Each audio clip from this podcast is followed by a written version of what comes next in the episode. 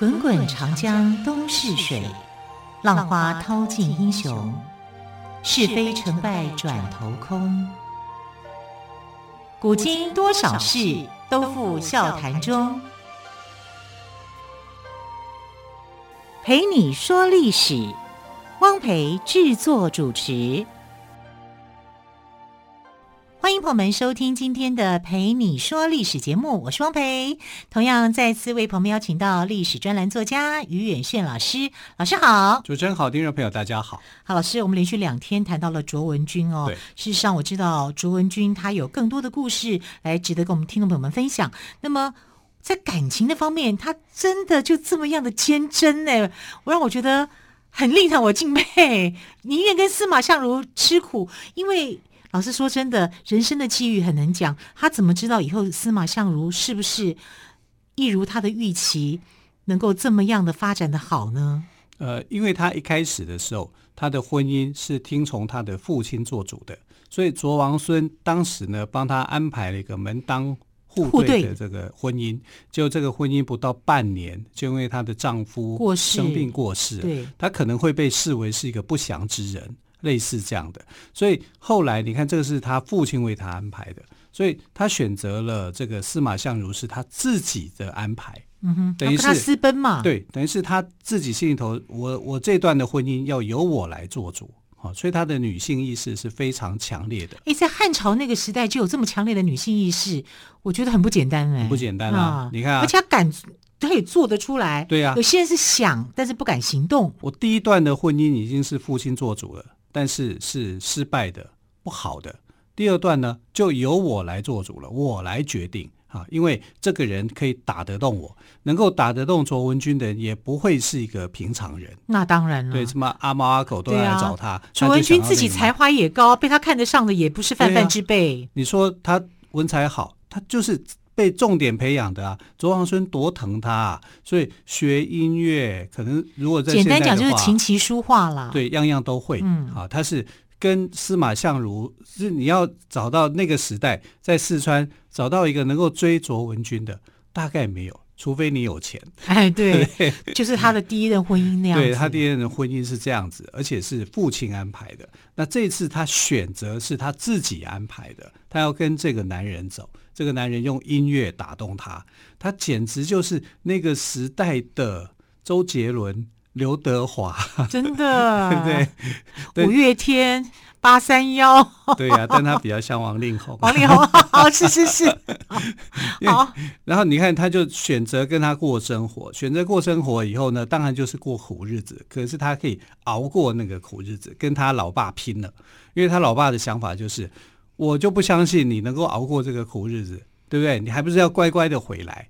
但他没有啊，啊，他就是这样子过着他的清苦的日子。他们家是回到成都的时候啊，其实是家徒四壁，什么都没有，什么都没有的一个环境里面，哇，真的卓文君是过得很辛苦、很辛苦的日子。那两夫妻总是要去创造出一个新的东西来嘛，所以他就啊。很聪明的哈，选在临邛县他们家的大门口那边开了酒店，当炉卖酒啊，这样才刺激到了王呃卓王孙，因为卓王孙爱面子，因为这个爱面子又疼女儿，就是这两个因素都有，爱面子加舍不得女儿辛苦，对，就疼女儿嘛，所以只好让这个司马相如这个臭小子哈，他就人财两得，两得哎，不是两失哦，是两得，啊，然后你看他就拨给他。一百万个仆人，不，一百个仆人，一百万的钱币，对，这样子过多好过日子啊！你在四川，在那个时候的环境里面，他可以算得上，虽然不算首富，也可以过得非常滋润的生活了。当然了，对，但这个滋润的生活呢，又因为汉武帝欣赏这个司马相如的文采，嗯哼啊。他以为他看到的那个《子虚赋》，以为是古人所写，写的，没想到哈，真的要感谢他旁边的小太监提醒他，对，这个人还活着，这个还养狗的，对对对，跟我们同期，这个这个我认识，我认识，对对对，我们同乡。啊，所以就这样子就把他召见进来，他就写了《上林赋》，然后《上林赋》一写就有子虚乌有求是。啊，三个姓氏，这个三个虚构的人物呢，在那边交错。哇，这个宫殿好美，那个怎么样？他用这个呃骈体文所写出来的，就是骈体文，就汉赋嘛，哈，汉赋写出来以后呢，更是让汉武帝觉得气势雄伟，能够衬托我大汉天生。那汉武帝非常喜欢这个司马相如的赋，所以后来的很多的评论家，像我们之前曾经讲过王世充，对不对？那王啊王世贞，王世贞呢就非常喜欢这个司马相如的赋，就认为汉代的赋首推司马相如，司马相如的赋写的最好。那文章呢是司马迁，哎，两个司马啊，两个他们有关系吗？其实没有关系。哦、对，这文章是司马迁最好啊，赋写的最好是司马司马相如。但是当时写赋的人很多了，那有一个这个呃，另外一个叫做杨雄的，杨雄就批评，他就说司马相如根本是马屁精。你看他写赋好像很好，但是呢，对这个整个社会好像没什么贡献，因为他写十十句话，只有一句话会去批评。啊，他主要在颂赞汉武帝的成就就对了。对，他就觉得你是，所以汉武帝才会赏识他呀。对呀、啊，那杨雄就很生气，这样我这样也算好吗？但是那个司马迁看法就不是这样，司马迁特别为这个司马相如写一个列传，嗯《司马相如列传》。哦，对哦，那就不简单了。为那个时代的文人写传哦，这很难得见到，而且他写的这个篇幅还比他写《屈原贾生列传》还多。啊，多了好几倍哦！你看他，而且他把他的《上林赋》啊这些啊都节录进去，可可见的司马迁是非常欣赏司马司马相如的，觉得他真的是一号人物啦。对对对，所以你要说他骗财骗色，好像某个地方也通了，但是他就是有，但才华也是真的，他是真的有才华的哈。所以他后来就是那个呃汉武帝还让他出使其他的西域的国家，他都能够获得圆满的。任务，所以他不是说真的，我们所讲的御用文人、马屁专家，可能还不是这样。他是真的是有才华的，啊，所以这个有才华的人呢，呃，到了这个京城久了，哈，久了以后他会怎么样？久了以后就享受京城的荣华富贵嘛，享受习惯这样子的生活了。对啊，你四川毕竟是一个比较不一样的哈偏远的地方，对，对不对？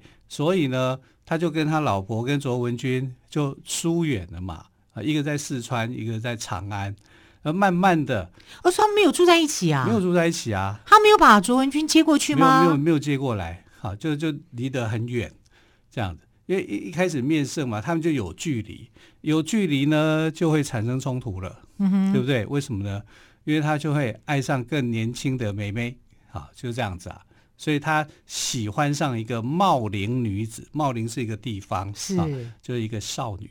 那个少女可能没有卓文君漂亮，但是比她年轻。年轻对啊，然后他就说：“我要去这个娶这个茂陵女子为妾，不是当老婆，当妾。啊”哈，那就问卓文君的意思，那他又不敢直接说，不敢直接说的时候，他怎么样？他就写了一封信，当然就是。竹简了哈，那个时代里面的载体是竹简，他就写什么你知道吗？哦，写了十三个字，写了十三个字给卓文君。一二三四五六七八九十百千万啊？怎么这么奇怪啊？对啊，他是要他，他为了纳妾，写了十三个字给卓文君，表达他的想法。这十三个字是一二三四五六七八九十百千万。然后呢？没有啦。如果你是卓文君，你会怎么想？我我想到他会不会缺钱用？百万在上面是什么？亿啊！对呀、啊，无意呀、啊，没有意啦。是我跟你在一起已经没有意义了吗？没有意义啊！哈，当初卓文君为了他。对，当如卖酒，还当如卖酒。对，你竟然给我写一二三四五六七八九十百千万，写什么东西啊？乱七八糟的。好，其实他的意思就是这个数字都有，但是没有意，无意。嗯、我缺了意，无意。我跟你在一起已经没有意义了，我们也没有任何的回忆了。所以我要我有新欢了，我要纳妾了。对，你说我我们我卓文君这么聪明，那卓文君也够聪明，像我就没有想到，原来是缺钱嘛，糟糕了。所以卓文君一看，哦，无意，你要跟我无意，所以呢，他就写了一首叫做《怨郎诗》啊，给这个司马相如。这个《愿郎诗》很有意思哦。你刚刚不是一二三四七八九十百千万吗？嗯、他就照这个顺序写了一首诗。一别之后，两地相悬，直到是三四月。又谁知五六年？七弦琴，无心弹；八行书，无可传。九连环，从中折断；十里长亭，望眼欲穿。百思想，千系念，万般无奈把郎怨。你看，也是从一。到万，嗯哼，要这样的一个逻辑顺序。一别之后，我跟你离开之后，因为皇帝找你来这边面圣嘛，对不对？你就一直住在长安城了。两地相悬，我们长安跟四川两地相悬，直到是三四月。我以为可能就是三四月的时间，谁知道五六年。结果这么一去就五六年了，都没有回来，都没有回来，五六年没有回来。七弦琴无心弹，他们家不是一个古琴嘛？对，对不对？就当初他要追这个，对对对，他就没有心思去弹了。弹凤求凰的才女啊，她也会弹琴的啊，她也会写诗的，她还是懂音乐的人嘛。啊，无心弹，八行书无可传。我写的这个书信，我不知道传给谁，我要传给你，不知道传到哪里去。九连环从中折断，九连环是那小女孩在玩的那个游戏，对，从里面折断了。十里长亭望眼欲穿啊，我就是在等等等老公等你回来，等你回来啊，百思想啊，想了一百次啊，千系念想了一千次，这样、嗯、万般无奈把郎怨。对，万般无奈之下，我只能怨你了。对呀、啊，你给我个无意，我写了一首诗给你，从一一二三四五七八九十百千万，我照这个顺序写给你。对，我配合你，你写得出来吗？哦，卓文君可以。当然，这个据说啦，啊，这也不是卓文君写的，这是后人根据他们的一个故事所想象所写出来的一个东西啦。嗯，但不论如何，我觉得卓文君真的是非常的有才华哦。对对对，好，那到底后来呃，这个司马相如有没有被这首诗而改变心意呢？我们稍后请岳轩老师来告诉我们。休息一下喽。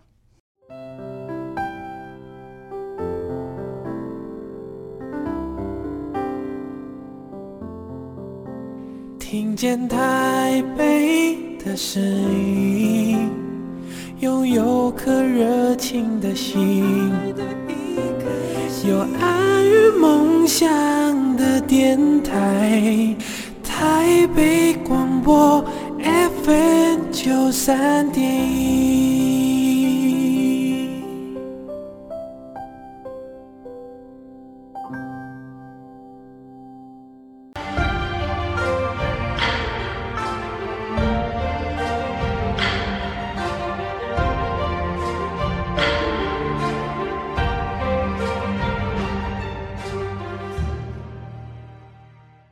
你说历史节目，我是汪培。今天特别来宾岳远逊老师谈到的依然是卓文君跟司马相如的故事哦。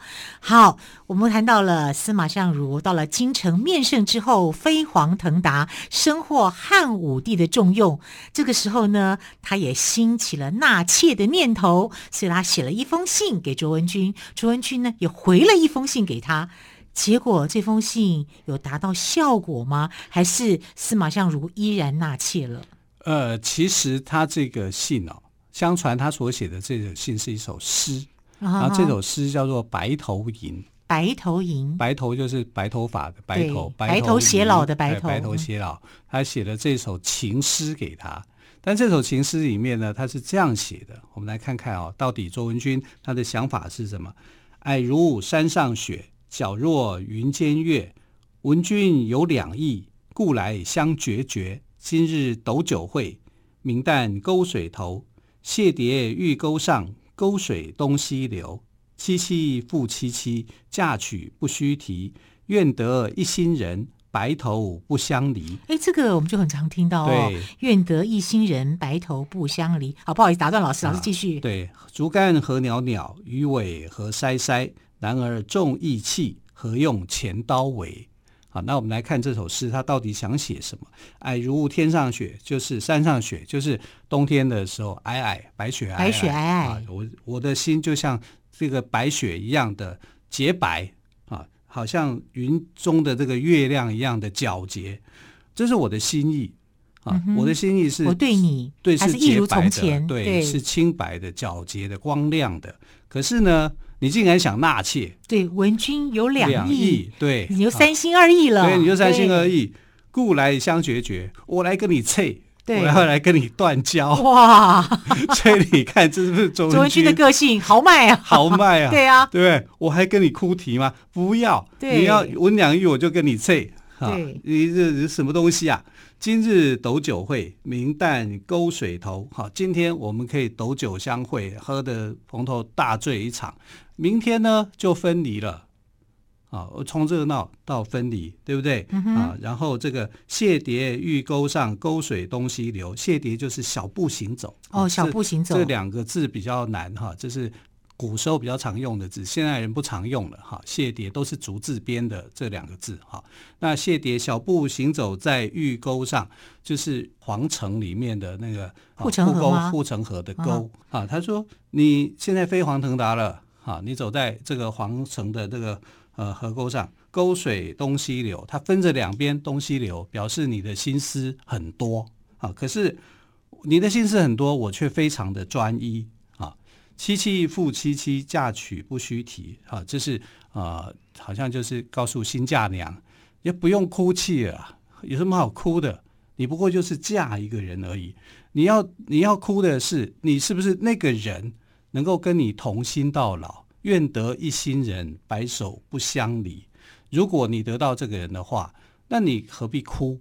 哭什么哭？啊，最重要的是你们可以这个两夫妻一心相守。白首白一直到白头，啊，竹竿何袅袅，竹竿就是钓鱼的那个线，哈、嗯，你看起来好像很很微小、很微弱，干嘛？可是它钓起鱼来的时候，鱼尾和鳃鳃鳃就是很蓬勃，一直在啪啪啪在那跳动，想挣脱这个鱼线，对对对，但是鱼钩跟鱼线在挣脱不了。对，那呃，男儿重义气，哈，这个男生汉子，你就要重义气啊，不要为了这个钱。何谓钱刀为？钱刀就是钱啊！古时候的把那个钱币做成刀状，对啊，就是你要是一个重情重义的人啊，你不可以为名利所诱惑啊，就这样子。那你不要我，不要我就算了，我就跟你分手。分手我也要把事情说清楚、嗯、啊，我我没有那么差。所以白头吟写到后来是，他想要表达的是愿得一心人啊，白头不相离这个观念。那如果你要这样的话，分手就分手。你要纳妾，你就去纳。我不要当你老婆，我跟你离婚。嗯哼，你何必又要我又要另外两个另另外一个人？你是爱我的钱吗？对不对？你有本事就靠你自己去娶。对啊，然后你看前面前面讲的，你来见皇帝，对不对？这是好事。结果你就不回家啦。不回家，我以为你三四个月就可以回来，结果五六五六年你才回来。回来你又写这个信给我，暗示我一些什么东西？嗯、对，既然要分手，既然你要那，就有话直说吧。对，我们就分手吧。啊，所以他其实是要讲，然后他也很哀怨呐、啊，但他的哀怨就是也没那么哀怨呐、啊，就是说我要的就是愿得一心人，白头不相离。我要一个真心对待我的人，然后我们可以白头到老。到老啊，所以嫁娶不须啼啊，不必哭啊，这个就是你的选择。但我的选择上面，我希望我我要达达到达的。为什么他要写不必哭呢？你认为司马相如会哭吗？他自己在告诉他自己，我不要哭啊。哦、他是告诉他自己，对啊，哦、我不要哭啊，我干嘛哭呢？对不对？如果你没有办法跟我同心的话，我也不会哭，我们就分手好了吧？对，对。而且我还要努力加餐饭，我要吃得更饱、更好，过的日子比你还好。哎，这就是汉代人对婚姻的一个关系。因为《白头吟》呢，相传是卓呃卓文君所写的，但是不是他写的？不是啊，只是借他的故事把套用进来的时候非常合理啊。所以在中国文学史上面，这是一个有讨论的一个地方了。那为什么卓文君会被列为四大才女之首？哈，其实原因也因为他写了《白头吟》啊。可是后来大家在考证的时候觉得白头吟呢应该是汉代的乐府诗啊，就是早在卓文君的故事之前呢就已经有了，但是因为他所描写的刚好跟卓文君的故事是可以套上去的啊，所以后来的晋朝的人啊，葛洪他写了一个叫《西京杂记》，他就认为说。这一首《白头吟》的作者就是卓文君，啊、嗯，所以就后来就把啊认为说这个《白头吟》是卓文君的一个呃故事，是他所写的诗，所以他被列为中国四大才女。嗯、那你如果从卓文君的一个生平来看，对照这首《白头吟》，是不是很像？是啊，因为他告诉司马相如的就是，如果你要纳妾，我们就分手吧，我可以不要这一段婚姻。我希望的是一一心人，我要寻找到那个一心人。老师，我只想知道结果。结果就是司马相如看到以后就吓出一身冷汗，uh-huh. 就不敢说 纳妾的事，所以就没有纳妾了哈，没有纳妾。哎呀，太好了！那其实，在《史记》的故事里面啊，是没有写这个的，他没有写到这个部分。那，我在想。司马呃，司马迁应该是会知道的。如果有这件事情，可是他并没有写这个部分就对了。对，他肯定呃，司马相如在文学上的贡献。对对对、哦。但是这个婚姻的部分呢，他就没有特别去提到。他只写到当庐卖酒啊、uh-huh 哦，就是然后后面的这个白头吟，反而他没有写。呃，这说明了什么呢？说明了可能没有这件事情。也许哦，也许没有这件事情。但为什么会后面有这件事情？就那就是葛洪了。啊，近人的葛洪，葛洪，我们之前曾经介绍他写过《抱朴子》啊这一本书嘛，哈，这种，然后他他就是呃多管闲事吧，反正就写汉朝人的一些事情，他就把这个司马相如的白头吟的这件事情给写进来啊，所以现在很多人都认为说。白头吟应该是卓文君所写的，嗯，可是经过现代人考证，它其实是乐府诗。乐府诗，啊，就是比也许不是他写的，对，对也许不是哈，啊，只是说呃，卓文君的故事灌在这个诗歌里面了，啊，非常的有活力，嗯哼，啊，就是让这个故事就更鲜明。然后这个更鲜明的故事就引起后人的关注。就我刚刚所讲的，从一到百千万，那个其其实也是后人。他写的很简单，但是卓文君可以猜得到，真的也太厉害了。对就是夫妻嘛，对不对？对？了解彼此的心意。对，所以从司马迁的角度来看呢，可能卓文君跟这个卓文君跟司马相如后来一定是过得很好啊，他们就是有达到这个。白首不相离的那那样的一个程度啊，只是呃，因为是才子佳人嘛，然后你就会想说，难道他们晚年不会过一些什么东西吗？司马相如难道没有想到纳妾吗？就东想西想的，然后就有了这个白头吟的相关的故事就产生了。啊，原来如此。啊，所以也许我们误会了司马相如，但也许司马相如有，好，所以就变成说这个故事啊，就有点有趣了。啊，因为在后代的人都会认为说，司马相如完了，我就知道司马相如应该还是有优点的啦，要不然司马迁他还是眼高于顶的人，他不会这么赞美司马相如。其实司马迁是说。你的赋真的写的很好，只是赞美他的才华的部分了才华是很好。好，其实呢，司马相如跟卓文君之间的故事哦，听起来还是蛮感动的成分居多了。虽然一开始觉得他的心机太深哦，那么，但是听岳轩老师讲到后来，我觉得他还是有很多的可取之处。对，因为卓文君绝对是一个那个时代的新女性。他选择了忠于自己的情感，嗯，所以他才选择了司马相如。好像说是司马相如有意去选择他，但其实我认为是卓文君也选择了司马相如。对，对，好，卓文君是中国四大才女之一哦。那么还有更多她的故事，我们也希望有机会再听岳轩老师来跟我们说。好，也非常感谢朋友们的收听，我们就明天再会，拜拜。